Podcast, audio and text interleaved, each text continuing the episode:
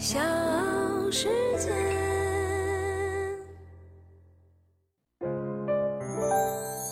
大咖故事，故事舅舅，越说越有。作为第一批上市的互联网，前程无忧已经成立超过了二十年。这家公司的名字呢，并不如同期的阿里巴巴、腾讯、新浪、网易这样响亮，而公司的 CEO 甄荣辉也非常的低调，甚至呢，很多人并不清楚他是什么来头。今年六月，前程无忧宣布签订私有化协议，进入退市倒计时。成立二十二年，在美上市十七年，最终退市收场。前程无忧，前程究竟怎么样？他的 CEO 甄荣辉到底有着什么样的创业经历呢？我是唐莹，欢迎各位收听和订阅《大咖故事》。今天我们来说说前程无忧的 CEO 甄荣辉。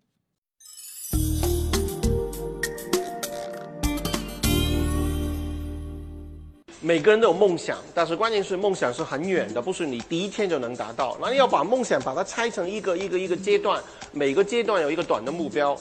他叫甄荣辉，英文名 Rack，前程无忧的创始人，是一个被严重忽视的互联网大鳄，为人也低调的不像个样子。前程无忧十七年前就在纳斯达克上市，现在市值三十六亿美元，约合人民币大概两百三十亿。低调并不代表没有故事，相反，这个互联网老炮有着非常传奇的经历和近乎狂野的内心。他是一个半专业级的 F 一车手，花了一千九百五十万买下了巴里切罗当年夺得首站 F 一比赛桂冠时的座驾，是中国拥有 F 一赛车的第一人。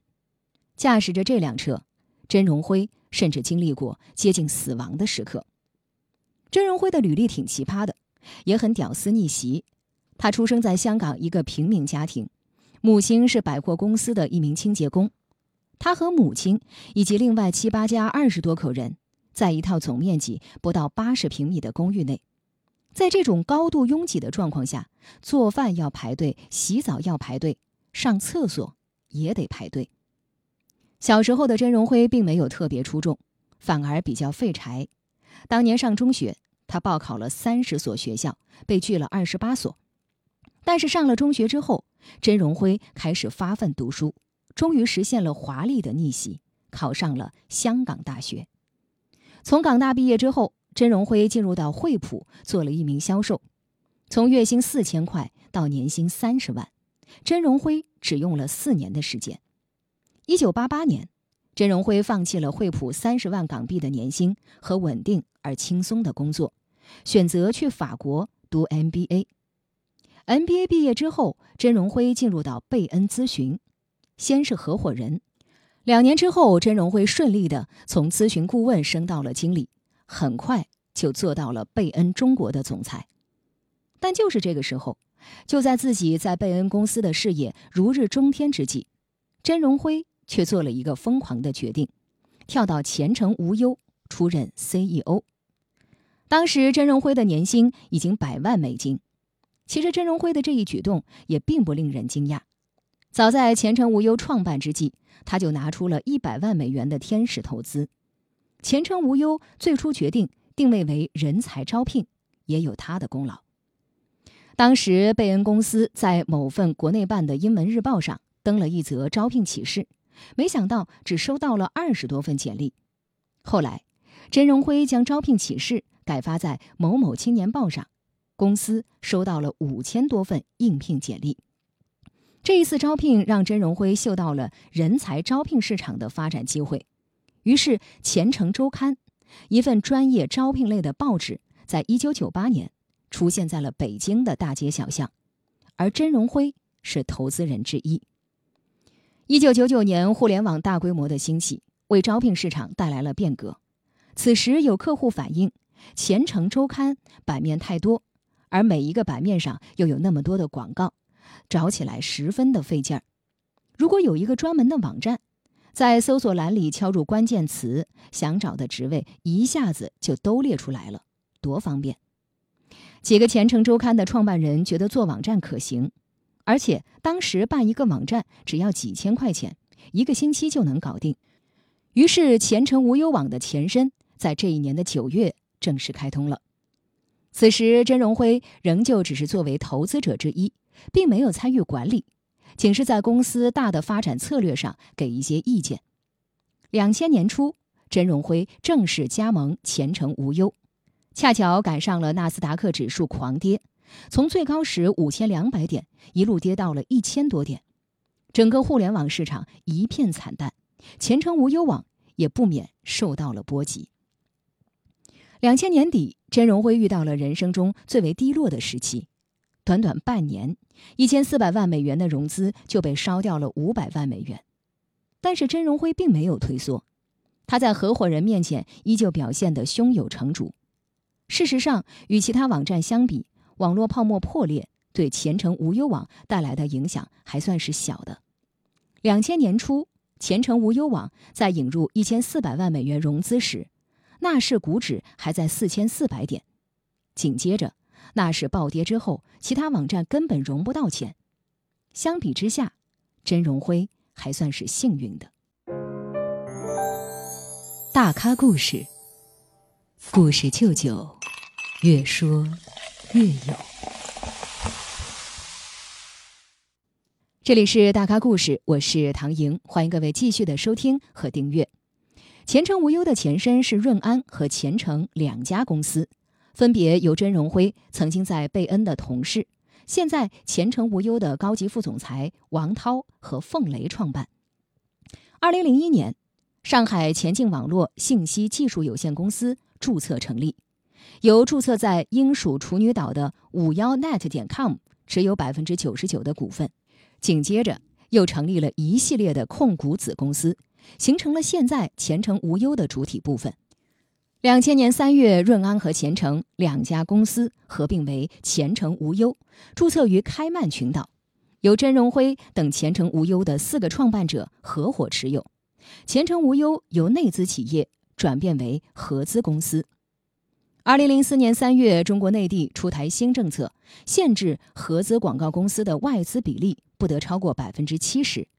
正在美国申请上市的甄荣辉不得不对公司进行再一次的重组，将五幺 net 点 com 对 tag JV 的持股比例由百分之九十九削减至百分之五十一。至此，前程无忧上市前的准备就已经完成了。公司上市是甄荣辉梦想已久的事，甚至可以说，创办之初，甄荣辉就有了这个野心。二零零一年，他就考虑过上市。不过那个时候，公司自身的规模、业绩还不行，而且整个市场环境非常不好，纳斯达克狂跌到一千多点。经过三年的努力，无忧网正式迈上了上市之路，但上市的过程一波三折。二零零四年三月，前程无忧向美国证监会提出申请，计划在纳斯达克上市，但是证监会迟迟未批，市场上甚至一度传言无忧网决定推迟上市。最终，美国证监会的审批下来了。此时已经到了七月末，恰好赶上了暑假，只能将路演延后。九月六号是美国的劳动节，投资者都放假，路演依旧难以开展。陈荣辉觉得不能再拖了，假期一结束，马上就进行了路演。美国东部时间二零零四年九月二十九号早上的十点五十八分，前程无忧正式在美国纳斯达克市场。挂牌交易，开盘价十八点九八美元，比十四美元的发行价高近五美元。当日收盘于二十一点一五美元，涨幅达百分之五十一点零七，成交量为六百零六万八千三百五十五股。该股在首日交易中最高涨至二十二点九美元。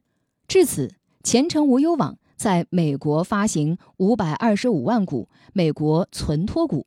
发行价是十四美元，高出了先前市场预期的十一到十三美元，成功的募集资金七千三百五十万美元。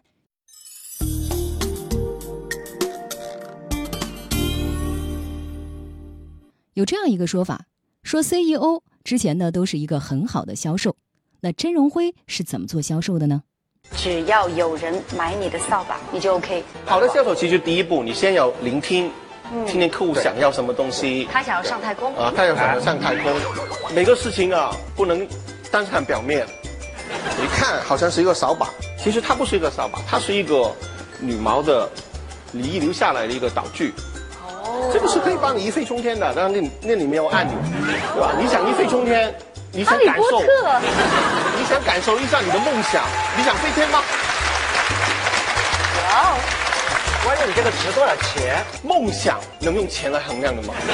你反正你你你口袋信用卡你给我，你就把这个拿走吧。你告诉我密码你就拿走吧。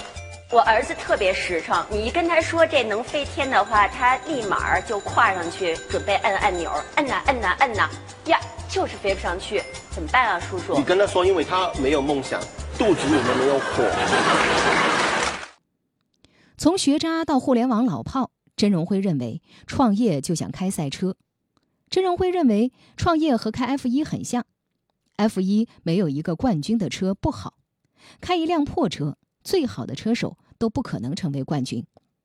CEO 就是车手，团队就是车，没有一个好的团队，CEO 再厉害也没用。如果有一个好的团队，这个 CEO 还是可以赢比赛的。那如何让团队更高效率的运作？如何发挥好车手的能动性呢？在甄荣辉看来，好的团队需要两三年所谓的视野和格局，和客户绝不是一锤子交易。对于招聘行业，老客户是大头，团队成员必须要有长远的视野，要服务老客户。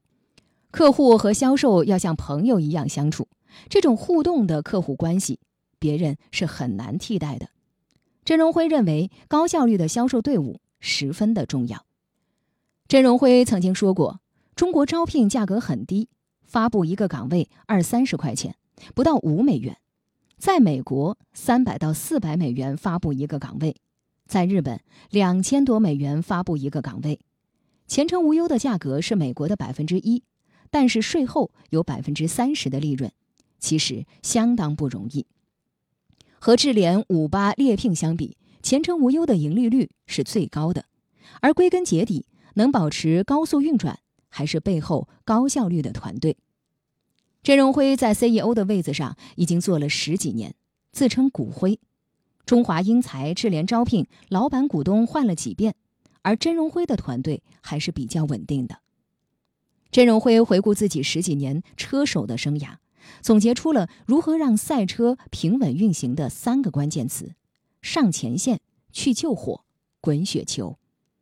甄荣辉认为，老板一定要在前线，你不能躲在会议室里面一层一层的传达下来，传下去的效率很低，而且传下去的东西就变了样。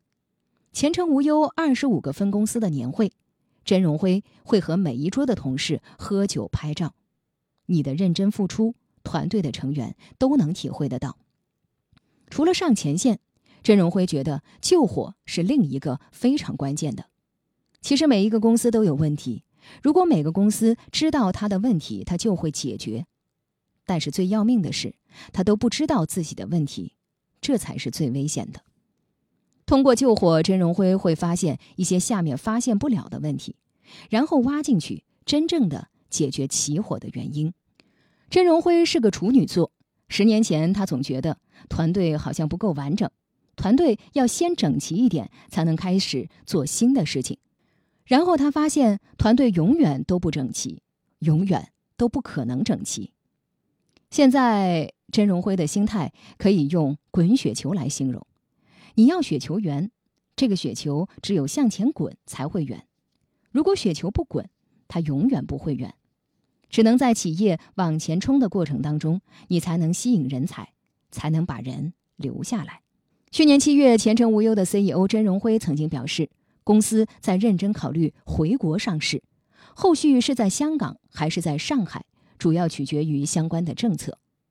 的确，一旦成功的回归，前程无忧的企业价值将会提升，融资力改善、资源整合优化等，也将给其带来更多的发展新机，的确是一件好事。优胜劣汰，物竞天择。截止二零二一年三月三十一号，前程无忧的现金和短期投资总额一百零三点五九三亿元。现在，甄荣辉最大的底气就是稳定的现金流。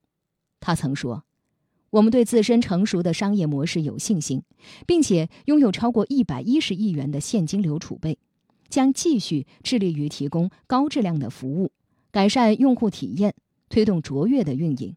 所有这些都将定位和加强前程无忧，以在未来抓住更多的机会。”甄荣辉给人的第一感觉就是充满着激情，全身洋溢着活力。他是一个成功的创业者，缔造出了中国当下最具影响力的人力资源服务公司。他还是一个对生活充满热爱的时尚先生，F1 赛车是他的最爱。回望二十二年的前程无忧路，对于应聘者，郑荣辉真诚地给出了这样的建议。我什么样的简历才能够入 HR 的法眼？我在惠普做了四四呃四年的销售，然后我们做每每天还是会那个时候还是报纸翻翻报纸有什么好的岗位。那个时候我看见一个美国最大的银行，他招外汇交易员。那个时候外汇一下子很火的呀，要不然我投一下吧。我在想，我做了两年销售，我是学工程的，那我自己在想，我送个简历过去，人家凭什么看你呢？后来我想了半天，我自己给自己写了一页，我为什么是一个好的炒外汇的操作员？因为这个东西，我结果通过七轮的面试，我拿到那个 offer，我觉得是诚意，这是一个诚意。我写了一个一页的一个很简单的介绍。我那个时候我大概说，哎，我数学特别好，我反应特别快。你不要站在自己这边想嘛，你要站在看简历的人这边想。他每天看那么多简历，他怎么样注意你？你多了一个姓，他起码会看两两眼吧。